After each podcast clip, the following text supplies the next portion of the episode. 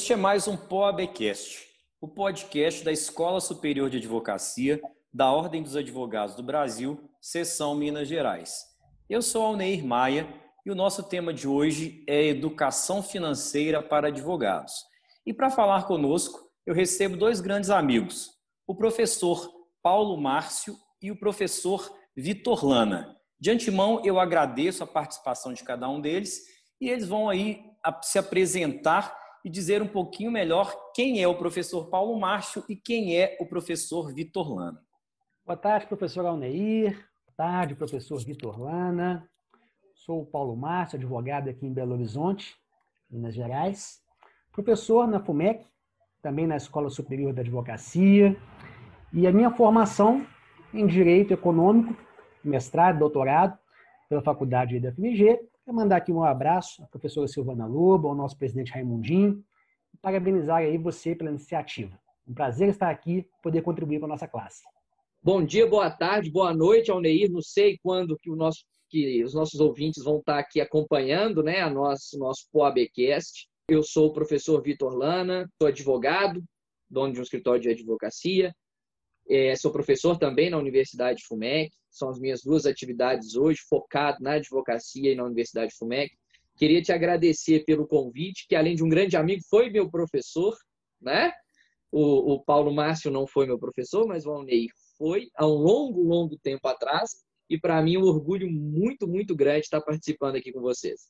Boa lembrança, Vitor. É, eu não, não expus isso, mas realmente uma grande satisfação ter sido professor de um aluno tão brilhante quanto o Vitor e outros vários alunos também que eu tive que seguiram a carreira jurídica também de uma forma muito brilhante. Mas entrando propriamente então no nosso tema, eu queria saber de vocês qual a importância da educação financeira para os advogados e que vocês também trabalhassem pilares dessa educação financeira para que os nossos ouvintes possam se orientar melhor sobre esse tema. Veja, professor, a sua própria experiência dentro do PROCON, já há alguns anos, né, revelou que um dos grandes traumas do direito consumidor hoje consiste no superendividamento, que acontece pela falta de planejamento, uma falta de educação financeira e essa importância da reflexão do tema eu comecei a dividir com o professor Vitor Lana, um grande entusiasta do empreendedorismo jurídico, da gestão, e nós chegamos à conclusão de que para falar de empreendedorismo jurídico é impossível dissociar do empreendedorismo a educação jurídica financeira. Por quê? A atividade da advocacia, por mais que haja uma legislação específica da função intelectual, nós não podemos deixar de observar o escritório de advocacia como um business, como um negócio. Então, conhecer sobre fluxo de caixa, sobre gestão, sobre o planejamento estratégico é fundamental e são dos pilares das finanças na advocacia. Bom, Alneir, o que eu acho importante é o seguinte: nós precisamos tirar esse ranço, ou esse medo, ou esse receio de falar sobre dinheiro. Todo mundo tem um grande receio de falar, mas todo mundo trabalha para ganhá-lo. Então, obviamente, é, o advogado ele precisa compreender que o assunto financeiro ele é pauta do seu dia a dia. Não tem como você prosperar em qualquer negócio que seja sem ter o mínimo, o mínimo de controle financeiro, de conhecimento técnico financeiro. Você não precisa ser um economista, você não precisa ser um, um, um assessor de investimentos. Mas você precisa compreender, por exemplo, qual é a sua despesa. Você precisa entender que dentro dessa ideia de custo, o que, que é investimento, o que, que é só despesa, o que, que é necessário para o seu negócio, o que é dispensável para o seu negócio. Eu tenho uma máxima que é, você alcança o sucesso financeiro a partir do momento que você sabe controlar as suas despesas. E não necessariamente ganhar, é, aumentar a receita. É óbvio que aumentar a receita é fundamental. Mas o pilar básico dentro dessa sua primeira pergunta, professor Ney, é justamente é ter controle absoluto do que você gasta. Porque não há como um negócio prosperar sem você ter na ponta do lápis aquilo que sai do seu escritório. Então, por exemplo, aproveitando já o ensejo, eu hoje trabalho numa estrutura de coworking. Eu não trabalho numa estrutura hoje de ter uma sala alugada, que é, obviamente, mais comum na advocacia. Por que, que eu fiz essa modificação? Porque eu verifiquei que o custo-benefício dessa estrutura, para mim, que atuo sozinho com mais dois advogados, ela se alinha melhor aos meus objetivos. Então, hoje, as minhas despesas, que a gente chama de despesa operacional estrutural, ou seja, internet, água, luz, telefone, sala, enfim, ela vem num boleto só. Ela vem num boleto só e eu pago 70% a menos do que eu pagava no ano passado, quando eu tinha uma estrutura maior, locada da forma tradicional. Então, ou seja, eu percebi que, para mim, estas despesas, neste montante, desta forma, se ajustariam ao meu negócio. Então, a partir de controlar essa despesa, eu consegui fazer o negócio evoluir. Então, o pilar básico, primeiro, para mim, controlar as despesas. Eu vou passar a bola para o Paulo Márcio e, você também, Vitor, depois se quiser responder. Eu sempre ouvi uma frase que dizia o seguinte: para ganhar dinheiro tem que gastar dinheiro. Então, como é que fica essa questão hoje, por exemplo, de publicidade, de divulgação, de networking? Como é que a gente faz sem gastar muito? Como que nós podemos fazer para ganhar dinheiro, então, e, e poder pôr esse negócio ou negócio ou advocacia para andar bem sem gastar muito dinheiro? Paulo Márcio? Ótima pergunta, professor. O tema da advocacia na mídia é muito interessante, extremamente atual, principalmente pelo fato de que hoje a internet é a maior plataforma para expansão de qualquer negócio. Então, nós temos, como por exemplo, o Google Ads, Facebook Ads, o Instagram Ads, que são mecanismos que você pode divulgar o seu negócio através do chamado tráfego pago. Você pode controlar essa mídia, controlar o seu prazo e fazer a divulgação. É lógico, nós sabemos que a publicidade na advocacia ela sofre um controle, é uma atividade diferenciada. Mas para, para os norte-americanos, eles gostam mais da expressão fazer dinheiro. Né? Então, quanto você cobra, né? até um cliente me mandou uma mensagem, quanto você cobra para analisar um contrato? Né? Não cobrar, mas fazer o dinheiro. E nós não podemos ignorar a importância do que? Né? Das redes sociais, das mídias sociais, como uma forma de que de alavancagem e isso é muito interessante, que até mesmo na parte da consultoria, é, nós não temos limite para atuação geográfica. Nós sabemos que para os processos, para os contenciosos, há um limite para o exercício da advocacia em outros estados. Mas para consultoria, não. Então, pela internet, pela internet, você pode escalar o seu negócio ah, mas eu tenho uma dúvida. Existe esse limite? O que, que eu faço para saber se a forma que eu estou é, divulgando o meu trabalho viola o código de ética advocacia? Muito simples. Basta você mandar um e-mail oficiar por escrito, é claro, a seccional, né, o órgão, né, o, o departamento de ética, e perguntar e ter a resposta. Que se, se por acaso no futuro você vier a responder né, pela, sua, pela sua publicidade, você está o que? Documentado né, de que aquele ato foi autorizado pela, né, pela seccional. E você, Vitor, o que, que você pensa em relação a isso? Desculpa. Bom, Ney, seguinte, primeira coisa, é, dentro, dessa, dentro do custo do negócio, você tem aquele custo que é meramente despesa, que você vai gastar, mas não vai obter nenhum retorno com ele. E você tem aquele gasto, aquela, aquele custo que é o investimento. O custo investimento é aquele que te tem como finalidade gerar receita.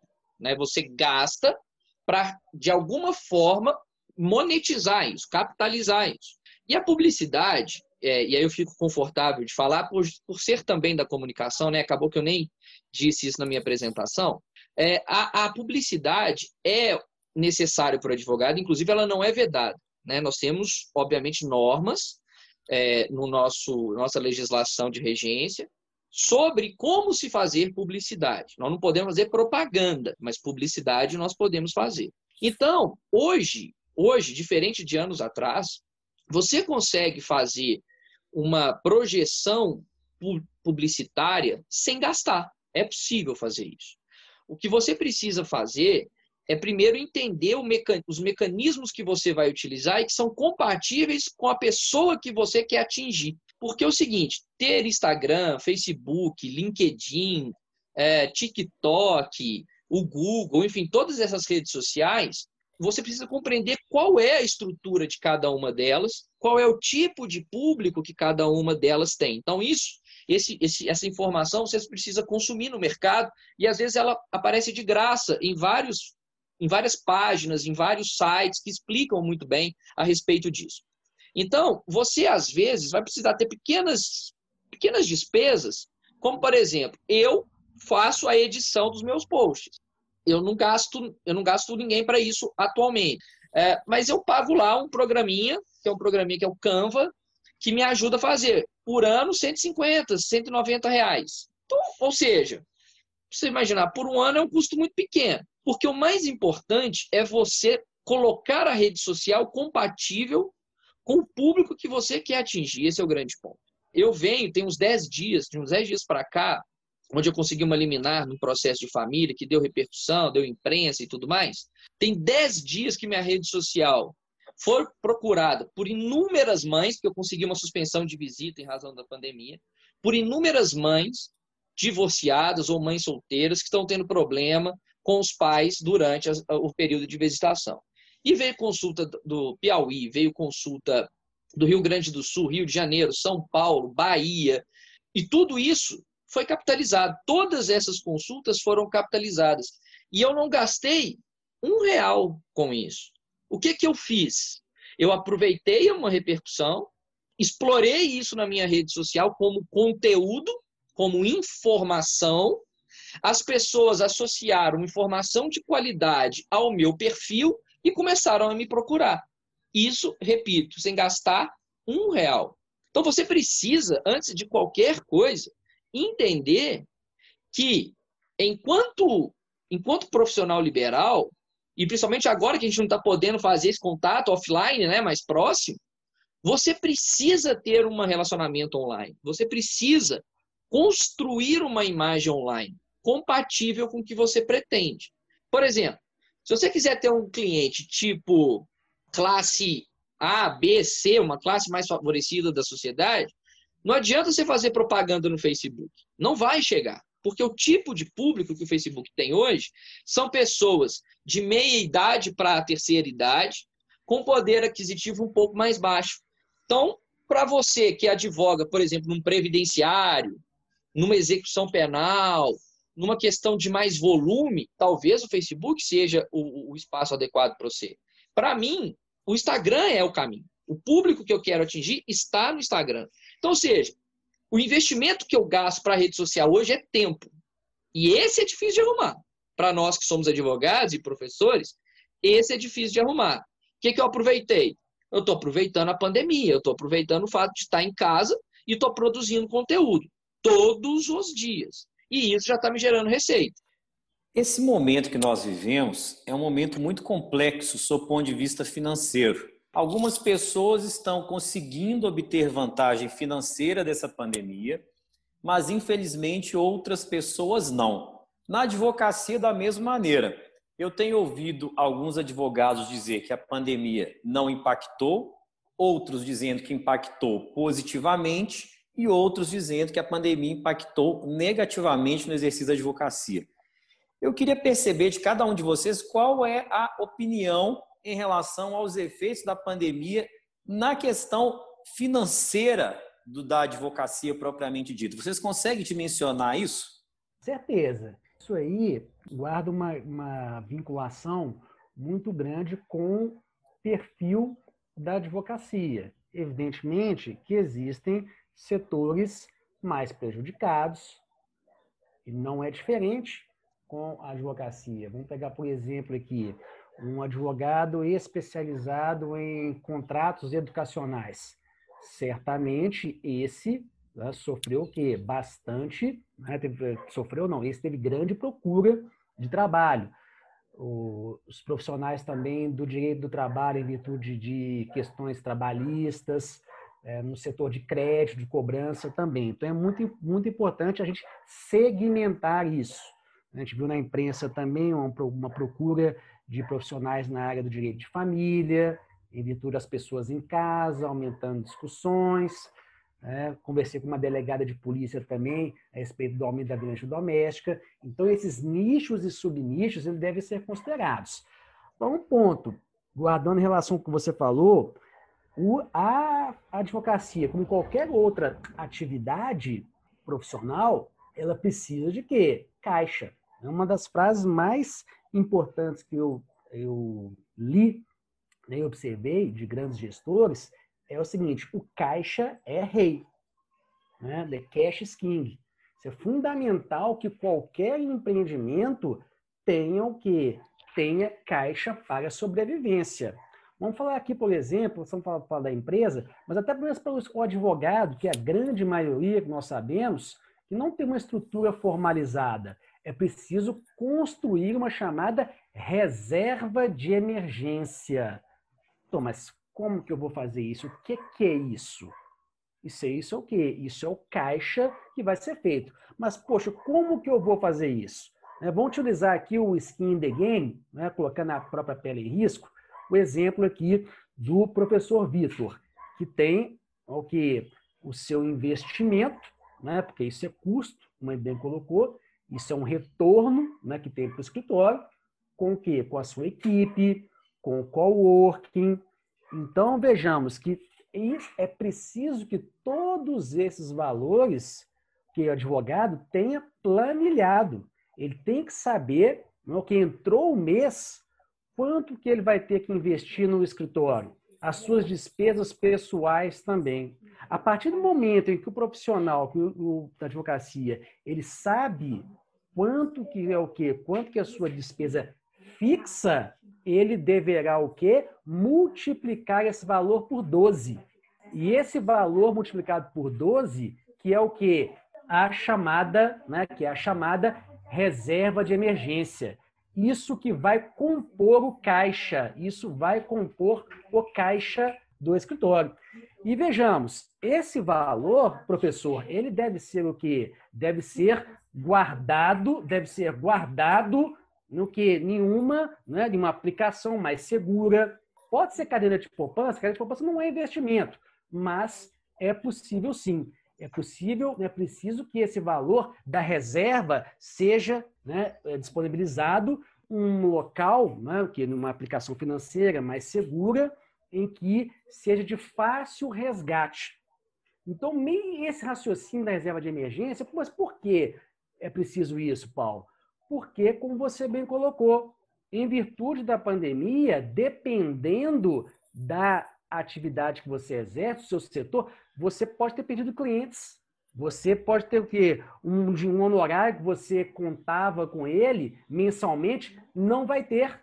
Então você utiliza a reserva de emergência para quê? Para arcar com as despesas e com os custos do seu escritório. Então, o caixa é fundamental essa reserva. É, o que aconteceu nesse período, eu acho que o Paulo e o Alneir também que estão, estão na advocacia, né, é, é, devem ter percebido, é o seguinte: pela falta de educação financeira dos nossos colegas advogados, e eu recebo muita gente é, é, me perguntando sobre isso, eles não têm, nossos colegas não têm hábito de pensar a longo prazo. Todos os profissionais de advocacia hoje, eles pensam em ganhar hoje para gastar hoje. E isso gera, obviamente, insegurança e certamente em algum momento você vai quebrar. Porque não dá para você pensar a advocacia de maneira amadora hoje em dia. A advocacia é uma profissão muito ciumenta. O Alneir, que, que saiu do tribunal e veio para ela agora, percebeu o quanto que ela abraça forte, né? Ela, ela não, você tem que alimentar ela ali todo dia, você tem que que fazer um carinho nela todo dia, você tem que estar do lado dela, porque senão ela vai te buscar e vai te trazer para perto, não tem jeito. Então, eu costumo dizer o seguinte: olha, você precisa saber das suas despesas, multiplicar por 12, igual o Paulo Mas falou, é para fazer o seu caixa. Isso vai te dar uma certa segurança para quando chegar esses momentos de crise. Agora, o mais importante é você não se acomodar pelo fato de ter o caixa. Aumenta esse caixa. Aproveite a onda boa, porque às vezes pode vir uma onda muito boa, um período muito bom, e continue fazendo que esse colchão aumente para 24 meses, para 36 meses, de modo a que você vai começar a perceber que você tem um negócio sustentável. Eu sempre, eu sempre gosto de reiterar: respeite o processo, respeite o tempo. Não adianta você pensar só no ano de 2020. A minha advocacia é o negócio da minha vida. O meu escritório é que coloca comida dentro de casa. É o que me permite fazer o que eu quero fazer. E é o que vai me permitir aposentar. Então eu preciso pensar sempre a longo prazo. Então eu consegui, hoje eu tenho uma reserva de 19, 20 meses, mais ou menos. Então, ou seja, se der merda, se der merda geral, eu tenho 20 meses para continuar rodando. Mas por que, que, por que, que isso, isso é importante você ter essa visão? Primeiro, você tem o raio-x das suas despesas. Tudo, tudo.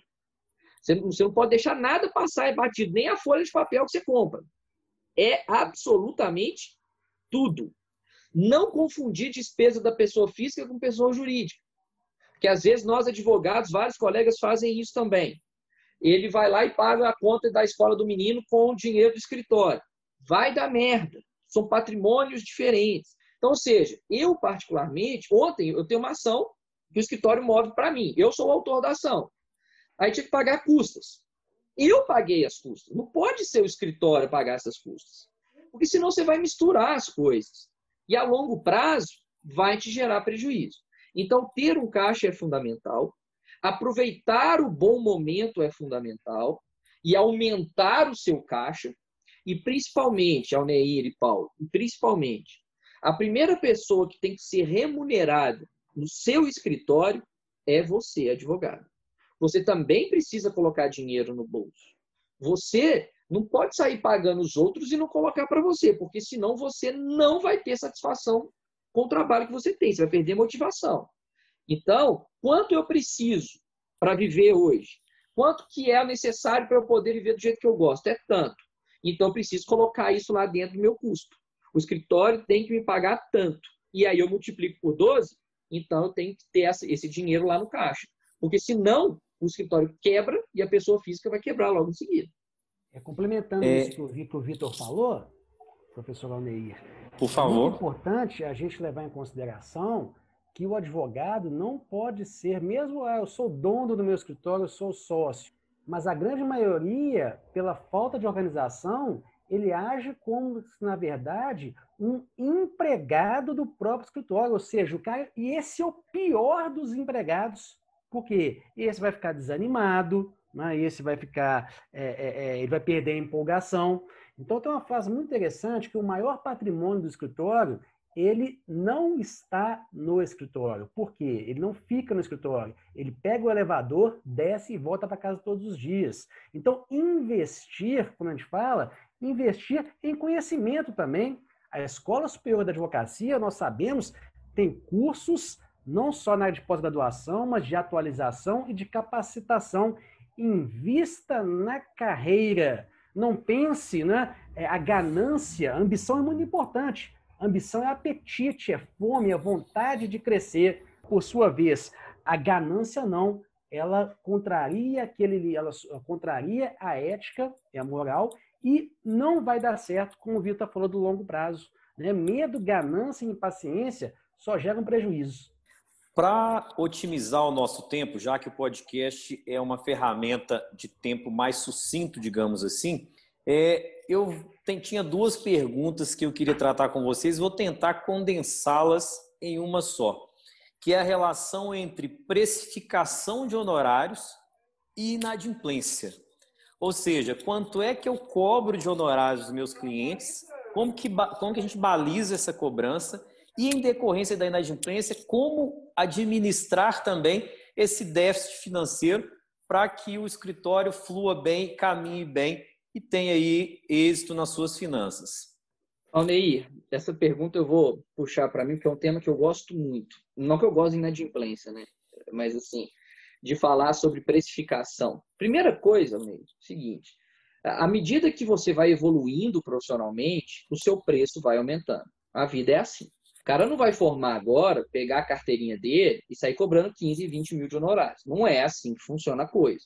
Né? Tanto é que o nosso próprio, nossa própria legislação, né? a legislação da advocacia, quando fala da precificação dos honorários, coloca lá os critérios que, que a gente deve observar para precificar. Né? E entre eles, entre um deles é a experiência do profissional. Né? Então é óbvio que você, recém-formado, vai trabalhar com preços menores. E à medida que você vai ganhando experiência, vai se tornando uma autoridade, vai investindo em conhecimento, como o Paulo falou, esse seu ticket vai aumentando. E é assim que funciona. Só que para você conseguir ter um bom preço, cobrar um bom preço, você precisa oferecer valor no seu serviço. Esse é o grande ponto. O cliente, aquele prospecto, aquele que está te procurando, ele precisa ver em você valor, ele precisa entender que aquele preço que ele está pagando é infinitamente inferior ao valor que você está oferecendo. Muita gente me fala assim: nossa, eu fico com muita raiva quando eu sento numa mesa de reunião, dou o preço e o cliente nem negocia, ele já aceita. Eu fico imaginando nossa, eu poderia ter pedido mais, que ele iria aceitar mais. Todos nós já pensamos nisso alguma vez na vida. Só que aí eu sigo o seguinte, cara, não fica triste não. Você fez o certo. Porque se o cliente não discutiu o preço com você, é porque você apresentou valor para ele. E ele falou assim: nossa, por esse preço, eu quero esse advogado. Então, sempre que o cara não negocia preço com você e fecha, você precisa compreender que ali você conseguiu demonstrar para o cliente valor. O iPhone, o Dolce Gabbana, essas marcas Yves Saint Laurent, elas não baixam o preço. O preço delas sempre vai ser isso. O iPhone vai lá com 8 pau, 8 mil reais e a galera compra, não compra? Por quê? Porque as pessoas veem valor nisso. Então, o preço ele vai subindo à medida que você agrega valor. Então, esse é o, é o primeiro ponto. Segundo ponto, inadimplência. Eu tive inadimplência nesse período de pandemia.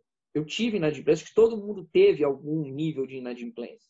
Eu tentei ser o mais flexível possível, porque, a despeito da inadimplência, eu entendo que a satisfação do cliente é muito importante. É óbvio que eu não vou trabalhar sem receber. É óbvio que o colega advogado que esteja nos ouvindo não, não trabalhe sem receber. Mas lembre-se da importância que tem você deixar o seu cliente satisfeito. Negocie, renegocie, crie situações favoráveis, se mostre aberto. Existe um gatilho mental, que é o gatilho mental da reciprocidade. Quando alguém faz alguma coisa por você, você tem, você sente a necessidade de retribuir. Então, eu sou muito, eu sou muito tranquilo com relação a isso, todos os clientes que estavam inadimplentes, primeiro deixei um tempo, esperei ele me procurar para ver se ele iria falar alguma coisa. Não notifiquei, mandei aquela mensagem tipicamente educada, né?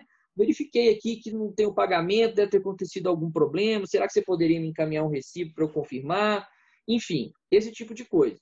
Mas eu negocio, eu sento na mesa e tento criar, porque o bom cliente a gente quer manter conosco, né? Diferente do cliente que é safado do cliente que às vezes nunca te pagou direito. Aí vem a pandemia, ele quer usar a pandemia de desculpa. Aí não dá. Mas, por exemplo, eu tenho boleto, sabe, Onei? Eu, aqui no escritório, a gente, a gente emite boleto para o cliente. Por quê? Primeiro, que o próprio sistema da, da startup que faz o gerenciamento do meu boleto já faz o acompanhamento de quem está inadimplente. Então, eu já tenho ali um extrato de inadimplência. E ele já cobra para mim os juros automaticamente. O cara vai lá, vai pagar, ele já vai pagar a cláusula, a 2%, mais 0,33% ao dia no dia que ele pagar. Então, eu, é, lógico que me preocupo com inadimplência, quando chega num certo nível, eu chamo para conversar, para ver o que, que a gente pode fazer. Em não sendo possível, a gente faz uma rescisão. Né? A gente faz uma rescisão. Mas eu acho que o jovem advogado, os advogados precisam entender de experiência do cliente. Nós reclamamos demais dos nossos clientes. Advogado reclama de cliente. mas o nosso cliente é um eterno angustiado e ele vai continuar sendo. Então, como eu lidou com inadimplência? Negociando, negociando, negociando, mantendo o cliente, sempre, sempre, sempre. Para finalizar essa nossa conversa, que está muito interessante, muito boa, é, eu peço que cada um de vocês, porque, como eu já disse, o tempo, infelizmente, é, é, nosso inimigo no podcast. Pelo menos essa é a linha que a gente tem adotado no podcast de, de, de episódios de uma duração média. Eu queria que cada um brevemente fizesse as suas considerações finais e deixasse aí é, dicas muito breves e rápidas para os nossos ouvintes a, a respeito desse tema. Aproveitar aqui agradecer a oportunidade, parabenizar mais uma vez pelo trabalho, deixar registrado aqui que eu sou um fã, né, ouvinte assíduo do Pobrecast. Queria ressaltar essa importância do foco no longo prazo. Ciência, na sabedoria. Por quê?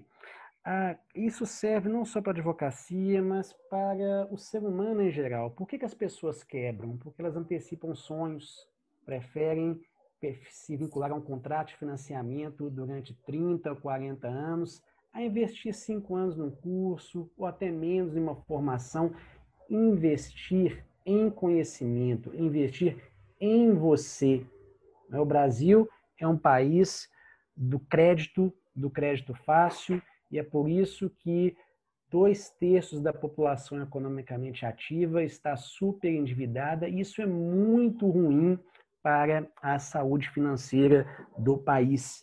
A gente observa até mesmo na própria advocacia de família que boa parte das separações, dos divórcios, dos conflitos conjugais acontecem por questões de dinheiro, pela falta do dinheiro.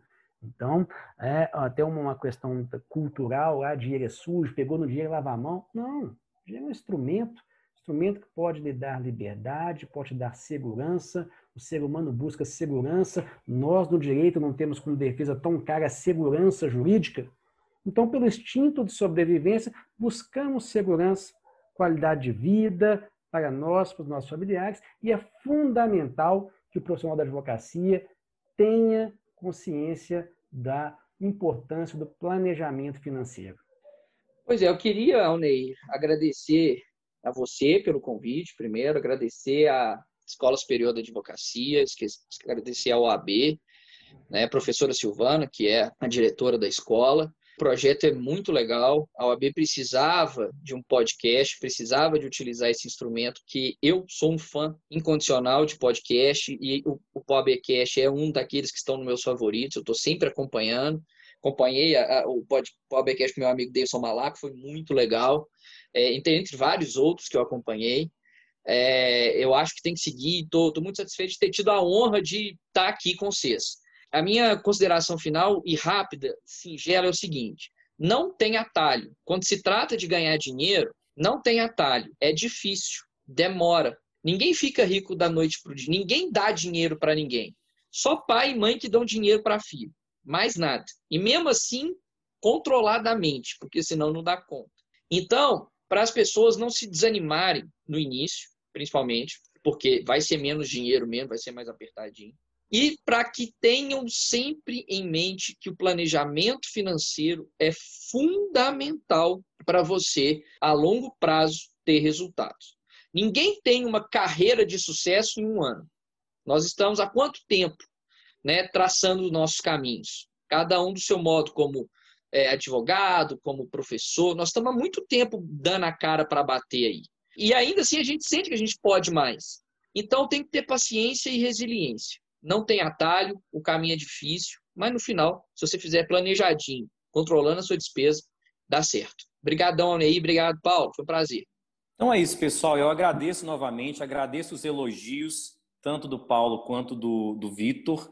E até um próximo episódio uh, do nosso POABcast. Um abraço, pessoal.